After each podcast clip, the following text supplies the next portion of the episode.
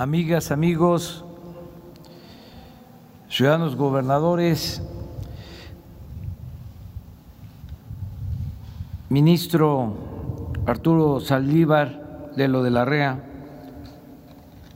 presidente de la Suprema Corte de Justicia de la Nación, senador Óscar Eduardo Ramírez Aguilar, presidente de la mesa directiva de la Cámara de Senadores, dirigentes empresariales, dirigentes obreros, servidores públicos, ciudadanos todos. Me da mucho gusto participar en este acto que significa poner en práctica la reforma laboral que se aprobó el año pasado. Suele pasar, suceder, que se hacen modificaciones en la Constitución, en las leyes, pero esos eh, principios, esas normas no se aplican, no se llevan a la práctica. Por eso es eh, importante este acto, porque ya se inicia el procedimiento para eh, llevar a la práctica lo aprobado en la nueva reforma laboral. El hacer realidad con otros procedimientos democráticos, de justicia social, la nueva ley electoral, la justicia laboral, buscando, como lo establece la Constitución, el acuerdo, el diálogo entre las partes, el que se concilie, que haya este periodo de conciliación entre los trabajadores y los empresarios los empleadores. Esto es muy importante, esta etapa de conciliación. Si no se logra la conciliación, que estoy seguro va a lograrse en buena medida y va a tener buenos resultados, pues entonces se acude a los tribunales laborales. Ya no es la Junta de Conciliación, sino el tribunal. Y esto es un cambio también profundo, estructural, porque la justicia laboral va a depender del Poder Judicial. Ya no es solo la participación del sector obrero, el sector empresarial y del Ejecutivo, que a veces era el poder de los poderes. Ahora es un tribunal independiente de el poder judicial. Esto fortalece la división, el equilibrio entre los poderes.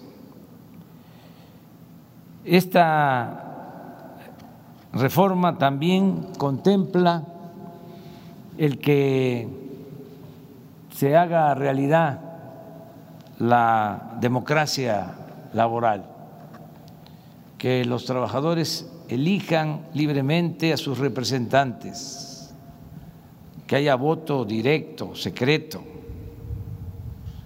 que no haya imposiciones, que podamos eh, avanzar en el establecimiento de la democracia en el terreno de lo laboral. Y eh, desde luego esta reforma que coincide con nuestros ideales de transformación, viene también a ser una respuesta a la petición que se formuló desde Canadá y Estados Unidos como requisito para la firma del nuevo tratado. Cuando se está negociando el nuevo tratado, uno de los elementos, una de las demandas principales era que se llevara a cabo la reforma laboral y que se convirtiera en realidad la justicia laboral. Ya nosotros habíamos avanzado, en eso coincidíamos, por eso no tuvimos ningún problema. Y se llegó a este acuerdo, por eso también eh, votaron y aprobaron el nuevo tratado comercial con Canadá y Estados Unidos, legisladores de los dos partidos en el caso de Estados Unidos. Es muy importante el que empecemos ya a dar los primeros pasos para llevar a la práctica esta reforma que se viene preparando, como aquí se ha dicho de tiempo atrás, agradecerles a todos los que han participado en la formación de eh, los nuevos servidores públicos, jueces, que van a hacerse cargo de la aplicación de la reforma. Agradecerle mucho a los gobernadores por su apoyo. Es eh, el inicio se va a comenzar con ocho estados y poco a poco eh, vamos a cubrir eh, todo el país, se va a aplicar la reforma en todo México y eh, vamos a dejar las bases para una relación nueva en esta materia de justicia laboral. Es todo un acontecimiento el que se esté logrando llevar a la práctica esta reforma. Muchas gracias a todas, a todos de nuevo. Eh, no se mm, podría avanzar si no es con el apoyo de los dirigentes obreros. Agradecerles mucho porque se llegó a un acuerdo. Habían, como es natural, este, diferencias, eh, habían eh, dudas, pero eh, se llegó a un acuerdo en todo lo que es el sector obrero, hubo consenso.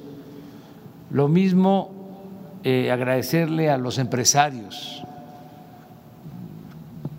todo el sector privado,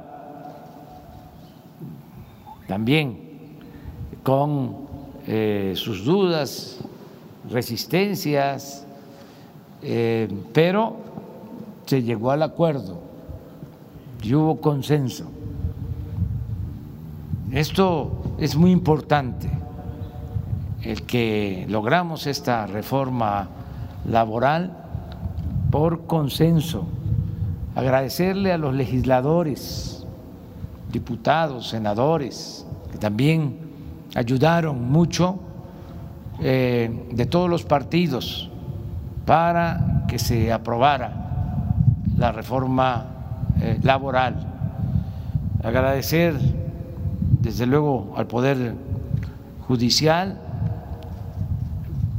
a la Suprema Corte de Justicia, por aceptar el reto, el desafío, porque no es eh, tener más atribuciones, más poder, es eh, tener más responsabilidad o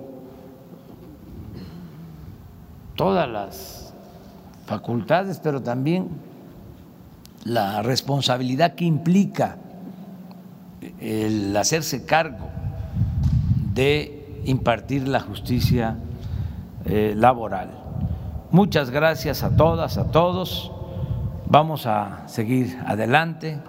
Eh, ahora, por las circunstancias del tiempo, eh, aplica más la frase de que, aunque no sé si lo logré, este, de bueno y breve doblemente bueno.